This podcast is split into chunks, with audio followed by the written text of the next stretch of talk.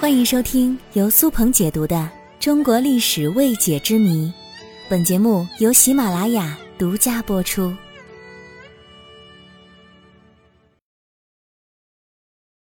古代和尚能结婚吗？我国佛教是由印度传入的，时间大致在汉明帝时期。从汉明帝时期算起，佛教传入我国，距今已经两千多年了。和尚是佛教中出家修行的男教徒，其实称其为僧人更加确切，因为“和尚”这个词最初是一种敬称，具有很高修行的僧人才能称为和尚。到后来呢，就演变成出家的男子了。中国的佛教大体都是汉传佛教。在汉传佛教中，主要以大乘佛教为主。这种宗教教导人们向善，对自身有着严格的戒律。什么喝酒、吃肉、娶老婆，绝对都是严格禁止的。讲究的是修行坐禅，甚至很多僧人采用苦行的办法来对自己的肉体进行历练。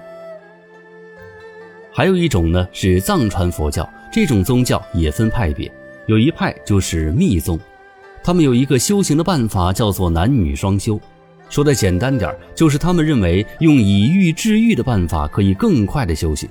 这不是单纯的为了欲望而进行交合，而是一种特殊的禅修，是极身成佛最快的捷径。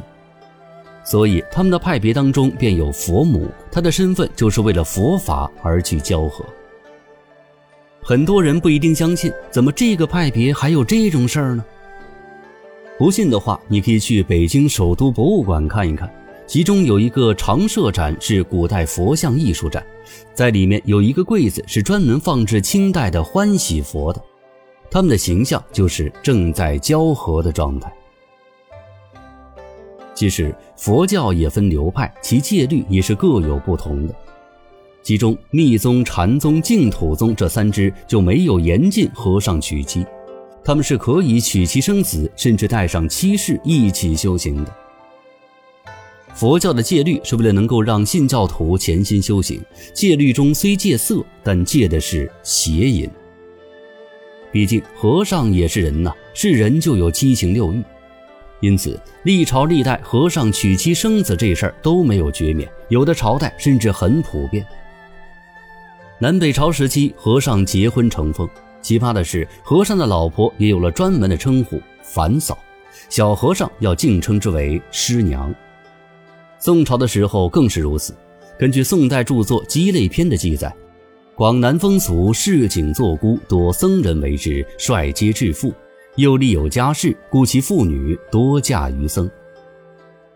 虽然当时的和尚可以娶妻生子，但是也有很多不成文的隐形世俗规定。